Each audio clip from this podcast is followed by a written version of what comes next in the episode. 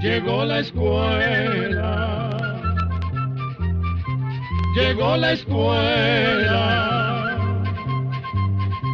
Llegó por radio.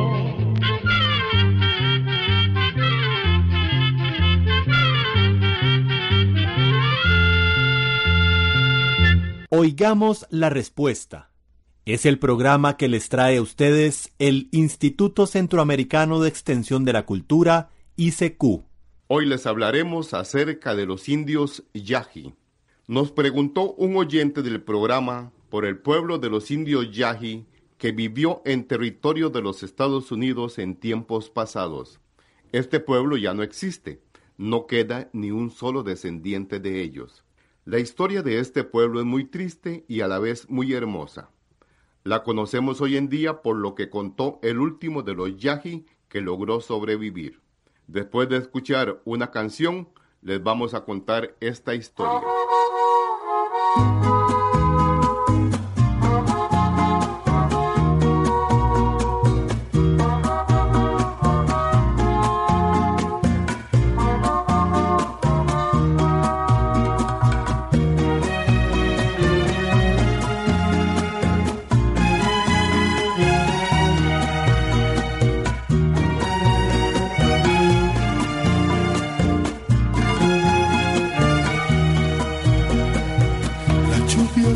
Sigue cayendo y yo sigo con mi viaje, voy gastando las veredas, esas de los cafetales. La lluvia sigue cayendo sobre mi sombrero viejo, ya voy llegando a tu casa tres días no te veo.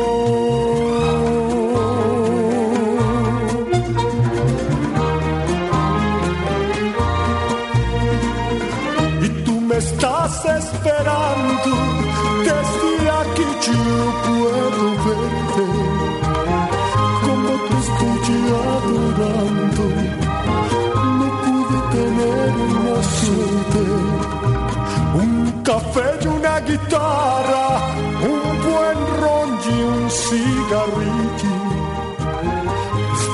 la mitad de almohada, tu calor y mi cariño, tu calor y mi cariño.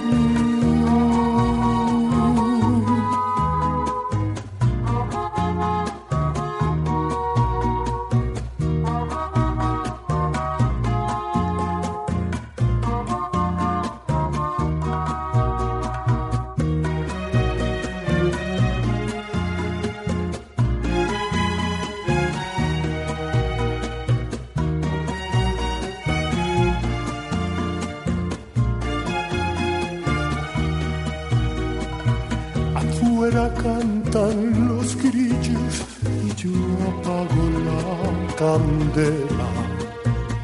Mañana será domingo, voy a llevarte a la feria. La lluvia sigue cayendo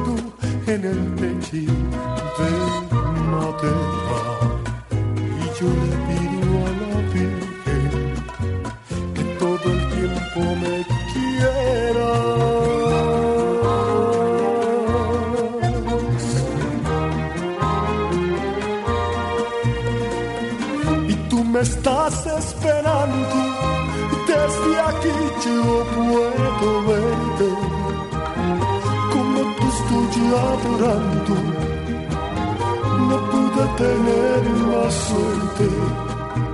Un café y una guitarra un buen ron y un cigarrillo.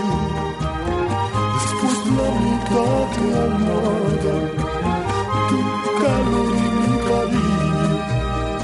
calor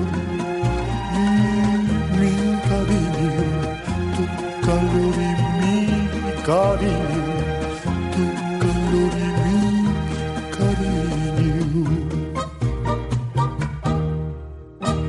madrugada del 29 de agosto del año 1911. Los guardas de un matadero en California, Estados Unidos, se levantaron porque los perros no cesaban de ladrar. Como un ave que hubiera chocado contra la cerca, yacía un hombre en el suelo, casi desnudo, solo con un pedazo de poncho, tiritaba de frío o de angustia. Volvió sus grandes ojos negros hacia los guardas y no dijo ni una palabra por más que le preguntaran una y otra vez quién era. Le pusieron esposas, lo subieron a un automóvil y lo llevaron a un calabozo que se usaba para los que habían perdido el uso de la razón. Se veía terriblemente agotado, pero no quería beber ni comer. Comenzó a decir algunas palabras, pero no le entendían. Por sus rasgos y el color de su piel se reconocía que era un indio. Publicaron su retrato en los periódicos y dos días después llegó un científico que trabajaba en un museo y que conocía algunos idiomas indígenas a tratar de entenderse con el extraño. Le habló en varios idiomas indígenas, pero no obtuvo respuesta. Cogió un diccionario que contenía palabras en idiomas que hablaban otros indios que habían habitado esas zonas y comenzó a leer pero el hombre no entendía. Por fin, ya casi perdida la esperanza, el científico pronunció la palabra siwini, que en el idioma de los indios llana quería decir pino amarillo. Al mismo tiempo señalaba la madera de la cama. Esa palabra sí la entendió el indio. Así también se le decía al pino en su propio idioma. Grande fue la alegría de los dos, pues habían comenzado a entenderse. De ahí en adelante el científico señalaba alguna cosa y con un gesto le preguntaba al indio cómo le llamaba él. El indio se lo decía y el científico lo apuntaba. Así, rápidamente comenzaron a entenderse. Desde ese día el indio comenzó a comer y a tener confianza. Comenzó una amistad que habría de durar cinco años. Cuando le preguntaban cómo se llamaba, el indio decía Ishi, que en su idioma quiere decir hombre. Su nombre nunca lo dijo porque para él era prohibido dar su nombre a alguien que no fuera de su pueblo, pero sí contó toda la historia de su vida y lo que sus padres y abuelos le habían contado. Era tal vez unas mil personas que vivían en las zonas altas de lo que ahora es California. Vivían de la cacería, de la pesca y de las frutas y raíces que recogían en los montes. Su principal alimento era una harina que sacaban de las semillas de los robles. No usaban trastos de ninguna clase ni nada que fuera de barro o de metal. Solo usaban canastos de todo estilo para transportar y guardar sus alimentos y las pocas cosas que poseían. Era un pueblo alegre y valiente. Su tragedia comenzó en el año 1849, en ese año se regó en Europa la noticia de que los ríos y la tierra de California contenían mucho oro. Miles de hombres blancos cruzaron el mar en busca de fortuna. Al llegar a California, abandonaban sus barcos buscando las quebradas y arroyos de la altura. Se instalaban sin orden y sin ley, respetando solo al más fuerte. La gente seria y trabajadora que había llegado mucho antes de Europa abandonaba los pueblos y las fincas para dirigirse a zonas más ordenadas y seguras. En el año 1860 ya eran 400.000 los buscadores de oro que habían invadido esa región.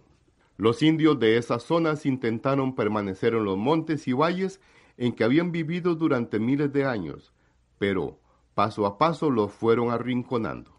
Cuando se defendían con sus armas antiguas o cuando saqueaban los ranchos de los oreros en busca de comida, los oreros se organizaban para castigarlos y tomar venganza.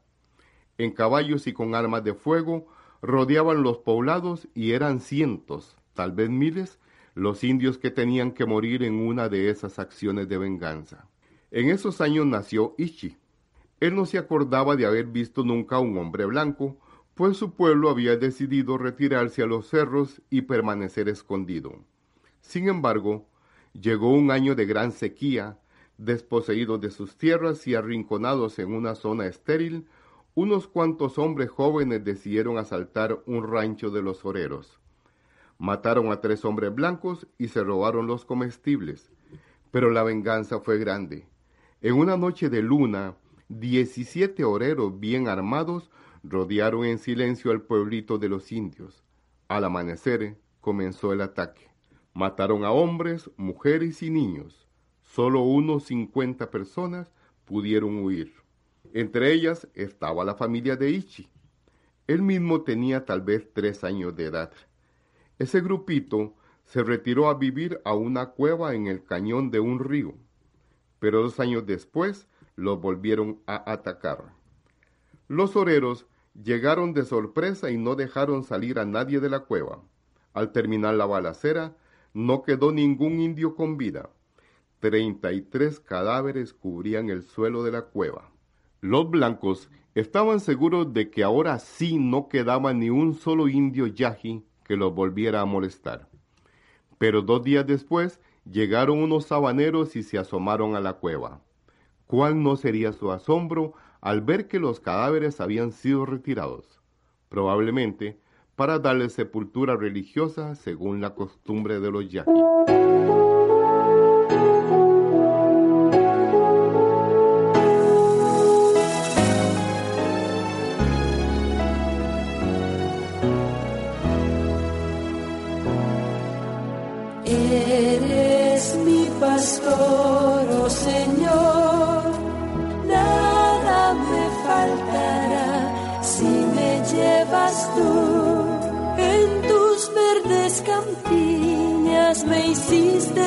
Y en sus límpidas aguas mi sed puedo calmar. Senderos de justicia trazaste para mí. Ellos son el camino para llegar a ti. Eres mi pastor,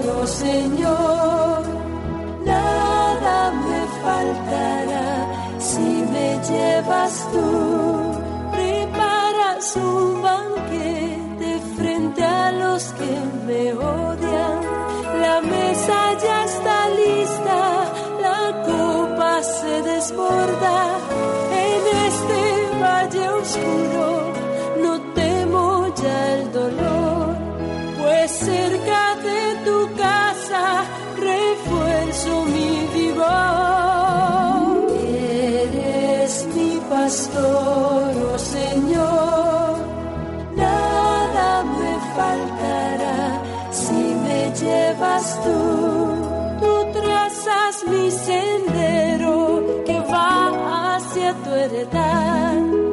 Así mejor conozco tu gloria y tu bondad, tu luz, tu paz, tu gracia, doquier me seguirán.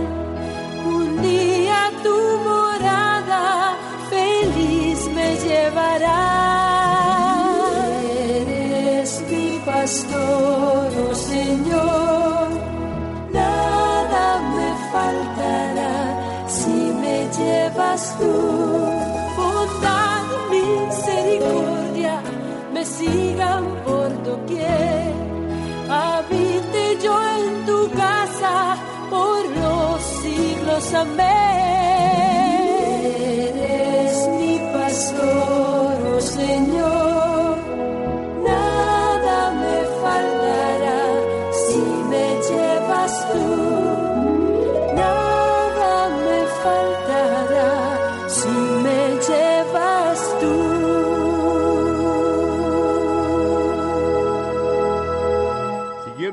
Años en que nadie viera jamás a un indio yaji. Por Ichi se sabe que eran aproximadamente 20 los sobrevivientes.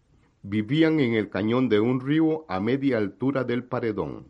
Desde abajo no los podían ver porque los ocultaba una roca. Hacia arriba los tapaban las ramas de los arbustos. Pescaban con arpones y cazaban con arcos y flechas. Eran armas que no hacían ruido. Prendían fuegos que no humearan y enterraban los tizones. Se cuidaban de solo pisar en piedras, en el agua o en hojarasca para no dejar huellas. Si las dejaban, las tapaban con hojas. No podían picar leña. Tenían que vivir sin que nadie los oyera, sin que nadie los viera, sin que nadie los sintiera. Vivir como si no vivieran. Doce años después, A un finquero le pareció ver una vez a un indio que huía, pero fue como una sombra. En otra ocasión, se robaron la comida de un campamento de peones, pero no quedaron huellas. Pasaron 28 años más y cuenta Ichi que poco a poco se fueron muriendo hasta solo quedar él, su madre, una hermana y un hombre mayor. En el año 1908, dos topógrafos encontraron la cueva en el cañón del río, pero en ella solo estaba una ancianita enferma escondida bajo unos petates. Además, había alimentos y cobijas. Cuando volvieron al día siguiente con intenciones de ayudar a la señora, ésta había desaparecido. Por Ichi se supo que era su madre. Al verse descubiertos huyeron los cuatro y poco después murieron las dos mujeres y el hombre anciano, quedando solo Ichi. Lo que sucedió entonces en el corazón de Ichi ni él mismo lo pudo explicar jamás. Pero ningún ser humano ha nacido para vivir en la soledad completa. Resistió hasta tres años, hasta el día en que se lanzó desesperado contra la cerca del matadero, en busca de seres humanos, aunque estaba convencido de que lo iban a matar.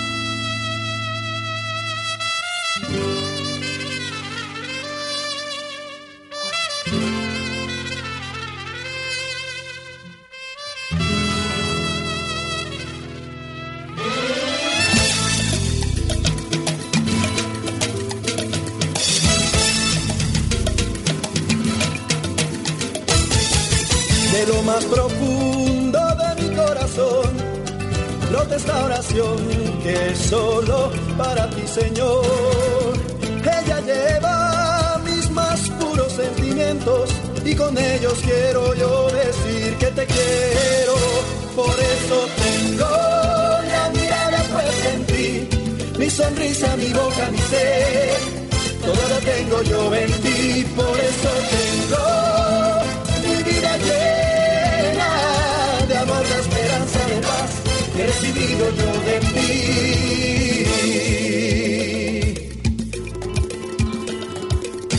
Cada día que pasa pienso en ti y en cada uno de ellos me enamoro más de ti. No puedo contener mis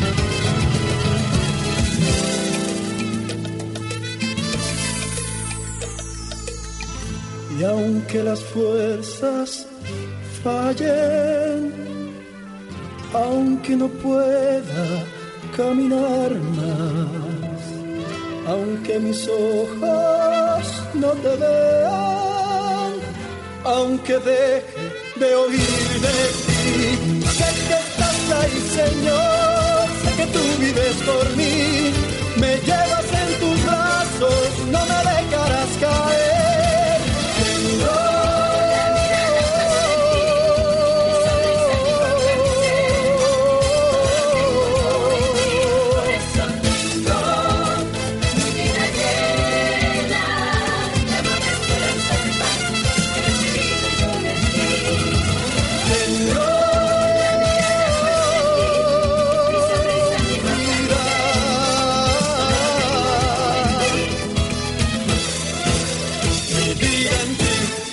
Volvemos al principio de esta historia. Les contábamos que cuando los guardas del matadero encontraron a Ichi, lo encerraron en un calabozo que se usaba para los que habían perdido la razón, y allí llegó a verlo un científico. Este señor junto con otro compañero se dedicaban al estudio de la vida de los seres humanos en tiempos remotos. Por eso les interesaba mucho que Ichi les contara de su vida y de su pueblo. No querían llevarlo a la casa de ninguno de los dos, pues tenían miedo de que se fuera a sentir muy extraño en una casa moderna y en medio de una familia de costumbres tan distintas. Resolvieron dejarlo viviendo en un cuarto en el museo y pedirle que ayudara en la limpieza. El mismo día aprendió a barrer y sacudir y hacía su trabajo con gran dedicación. Muchas horas del día aprendía con él el idioma yaji. Aceptó inmediatamente vestirse como sus amigos, lo único que le molestaba eran los zapatos y solo se los ponía en casos muy especiales. A pesar de haber vivido toda una vida casi desnudo, no permitía que le vieran y menos que lo fotografiaran si no estaba completamente vestido. Solo lo permitió cuando una vez fueron a la zona en donde él había pasado su vida anteriormente. El baño con agua de cañería le hizo mucha gracia, pues estaba acostumbrado a bañarse en los ríos, comer en un plato con tenedor y cuchillo no le causó ninguna molestia. Le gustaba mantener todo a su alrededor muy ordenado y limpio. Sus nuevos amigos lo llevaron a conocer muchos lugares y cosas para él desconocidas. No conocía los automóviles y de los trenes solo había escuchado el pito en la lejanía. No conocía el mar pero nada lo asustaba. Era gentil y educado de natural. Lo llevaron al teatro y ahí lo que le impresionó y gustó fue el montón de gente. En su vida anteriormente solo había llegado a conocer unas quince personas. Aprendió a firmar y usando el tranvía iba al banco a cambiar el cheque de sueldo. Pero los profesores estaban empeñados en conocer a fondo su anterior manera de vivir y por eso se empeñaron en ir a pasar unos días a los predios donde Ichi y sus compañeros habían vivido ocultos durante 50 años. Al principio, Ichi no quería, pero cedió. Allá en su tierra no parecía un hombre de más de 50 años. Ágil y alerta, escuchaba las voces de los animales y las remedaba casi todas, observaba sus huellas casi invisibles y escudriñaba los ríos.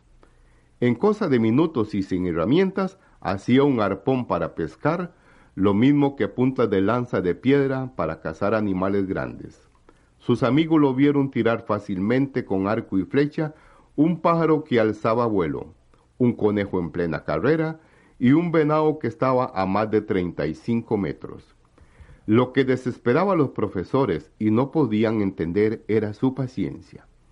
Ichi podía permanecer horas enteras en un mismo lugar sin hacer el menor movimiento esperando a su presa.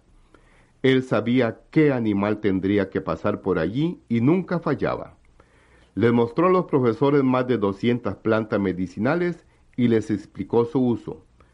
También les mostró cómo se hacían cuerdas muy resistentes de las fibras de algunas plantas que ellos usaban para bajar desde lo alto de los cañones hasta el río y volver a subir. Les enseñó también a prender fuego con solo dos maderos. Cuando los profesores vieron a Ichi tan lleno de vida en su ambiente, pensaron que iba a querer quedarse. Pero Ichi con tristeza les dijo que no. Quería vivir hasta su muerte en el museo y así fue. En el año 1916 Cinco años después de haber llegado, enfermó gravemente de tuberculosis. El médico que lo atendió y cuidó en el hospital también le puso un gran cariño. Admiraba la fuerza extraordinaria de ese hombre que a pesar del hambre, el dolor y de la muerte de todos sus seres queridos, nunca perdió su moral, nunca perdió su fe.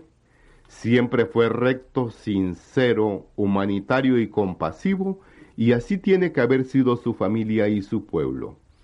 Cuando murió dijo el doctor, Ichi era valiente y disciplinado, y a pesar de que los hombres le quitaron todo, no había amargura en su corazón, tenía el alma de un niño y el espíritu de un sabio. Lo enterraron según las costumbres de su pueblo. Su cuerpo fue quemado y las cenizas se depositaron en una urna indígena junto con un arco cinco flechas, un canasto con harina de semillas de roble y algunas puntas de lanza. Así llegamos a un programa más de Oigamos la Respuesta. Pero le esperamos mañana, si Dios quiere, aquí por esta su emisora y a la misma hora. Mándenos sus preguntas al apartado 2948-1000 San José, Costa Rica. También nos puede llamar a los teléfonos 22 25 52 38 o 22 25 53 38 o mándenos un fax al 22 25 22 27. También le damos el correo electrónico isq arroba isq.org. Celo de letreo i c e c u arroba i c e c u punto org. Para nosotros sus preguntas son muy importantes y estamos para servirle. También puede dirigir su pregunta a esta emisora que ellos amablemente nos la harán llegar. Muy importante, dele su nombre completo, dirección bien exacta ah, y el lugar donde escuche el programa. Recuerde que comprender lo comprensible es un derecho humano. Que Dios le bendiga.